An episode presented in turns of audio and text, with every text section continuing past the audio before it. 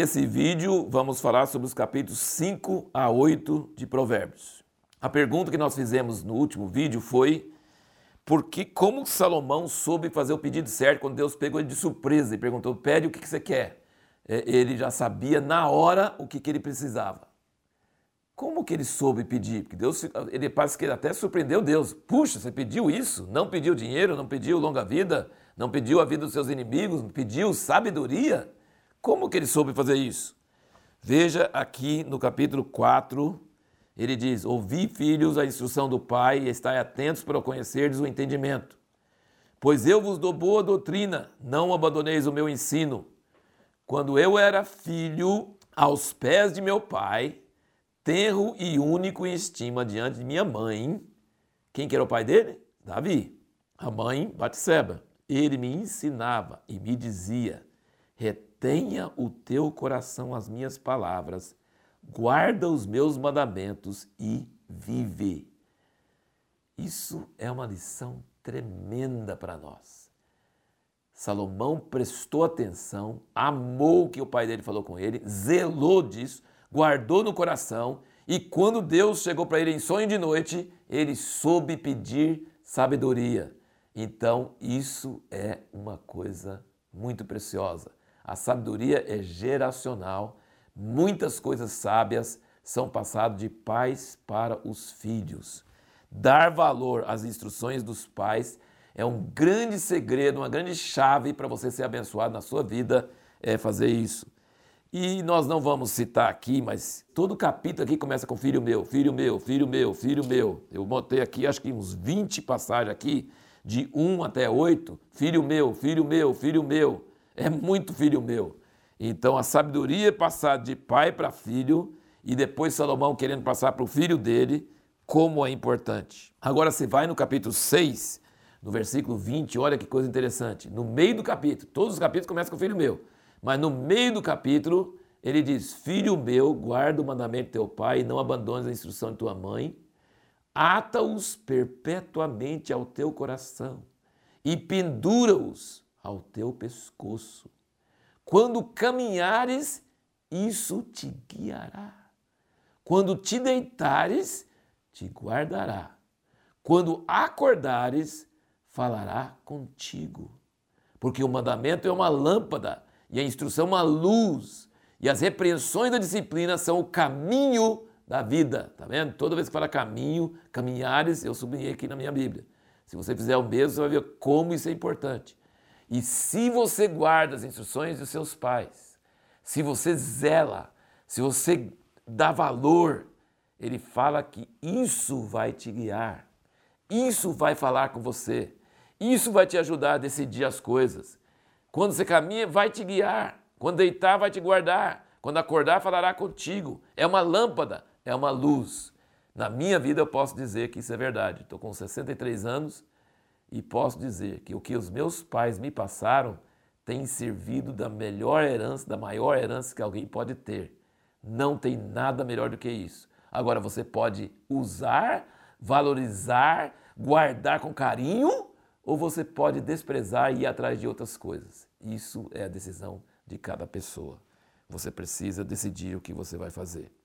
Agora, esses capítulos de hoje, de 5 a 8, falam muito sobre a paixão da infidelidade e se deixar seduzir por mulheres estranhas. É um tema muito forte aqui. Isso não é só da época de Salomão. Isso é em todas as épocas. Inclusive as novelas passadas nas TVs incentivam isso. Como se a mulher que você apaixona por ela e não é sua esposa fosse trazer mais felicidade para você. Salomão tem a verdadeira sabedoria, ele diz: não, vai te levar para o caminho pior possível. Você vai perder tudo, você vai entrar na desgraça. Não entra por esse caminho. E eu tenho visto pessoas, homens e mulheres, picados por esse inseto chamado paixão. Uma paixão momentânea, volumosa, forte e eles colocam tudo a perder. Sua, tudo que construíram na vida, a família, o ministério, a reputação, tudo eles jogam fora por causa de uma paixão. E cumpre exatamente o que Salomão fala aqui nesses capítulos sobre quem vai atrás da mulher adulta ou da mulher estranha. Sabe qual o caminho da felicidade? Ficar casado com a mesma mulher e fiel a ela por toda a sua vida. Esses dias fiquei sabendo de um senhor, é, avô de amiga minha, pai de amiga minha, eu sou amigo da, da mãe e da filha, e que morreu com 94, 95 anos de idade e tinha sido casado por 74, 75 anos.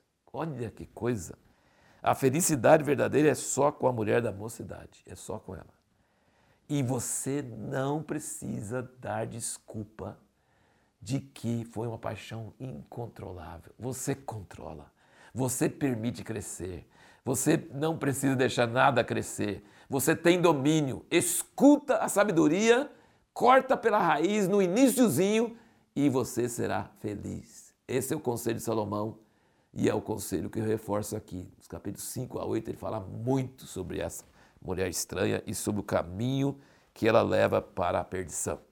O capítulo 8 de Provérbios é uma das passagens mais lindas da Bíblia. É uma poesia, é uma coisa tremenda. É a sabedoria clamando e ela falando de onde ela veio e como ela faz e o que, que, ela, que, que ela dá e, de, e de, o que, que Deus tinha com ela e o que, que Deus fez com ela. E tem caminhos aqui também, vários caminhos aqui que eu sublinhei essas palavras caminhos. E olha que coisa interessante, no versículo 22 do capítulo 8, ele diz: O Senhor me criou como a primeira das suas obras, o princípio dos seus feitos mais antigos. Desde a eternidade fui constituída, desde o princípio, antes de existir terra, antes de haver abismos, fui gerada, e antes ainda de haver fontes cheias de água, antes que os montes fossem firmados, antes dos outeiros eu nasci.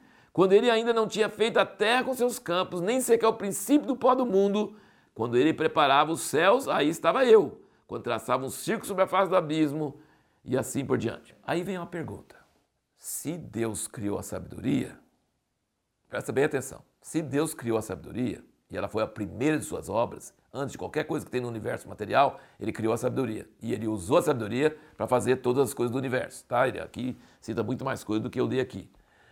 É, então, antes de Deus criar a sabedoria, ele não tinha sabedoria? Ele criou sabedoria e antes disso ele não tinha sabedoria? Aí dá uma pergunta, né? Poxa, mas será que antes né, que ele criou não tinha sabedoria? Mas se ele criou a sabedoria, ele é mais sábio que a sabedoria. Isso é muito interessante. Ele criou a sabedoria, mas ele que criou a sabedoria, então ele já tinha, ele já era sábio antes de criar a sabedoria. Isso é tremendo.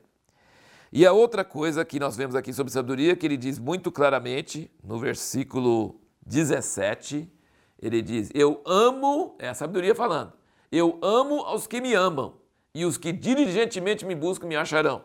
Então a sabedoria não, não cai do céu sobre você. A sabedoria não é uma coisa que nasce no seu DNA. A sabedoria é de quem ama a sabedoria. Quem ama, acha. Quem busca, encontra. E no versículo 34 ele diz: Feliz é o homem que me dá ouvidos, velando cada dia as minhas entradas, esperando junto às ombreiras da minha porta. Olha que coisa interessante, você vai lá cedinho, bate na porta antes dele acordar, antes da sabedoria acordar, você chega lá e fica lá esperando. Porque o que me achar achará vida e alcançará o favor do Senhor. Então a sabedoria, essa sabedoria que Deus criou como a primeira coisa das suas obras, essa sabedoria que ele usou para criar o universo, essa sabedoria pode ser alcançada pelo homem se buscar diligentemente. Se você der valor, se você quiser de verdade, se você tiver intencionalidade, você vai achar a sabedoria. E o início da sabedoria, lembra?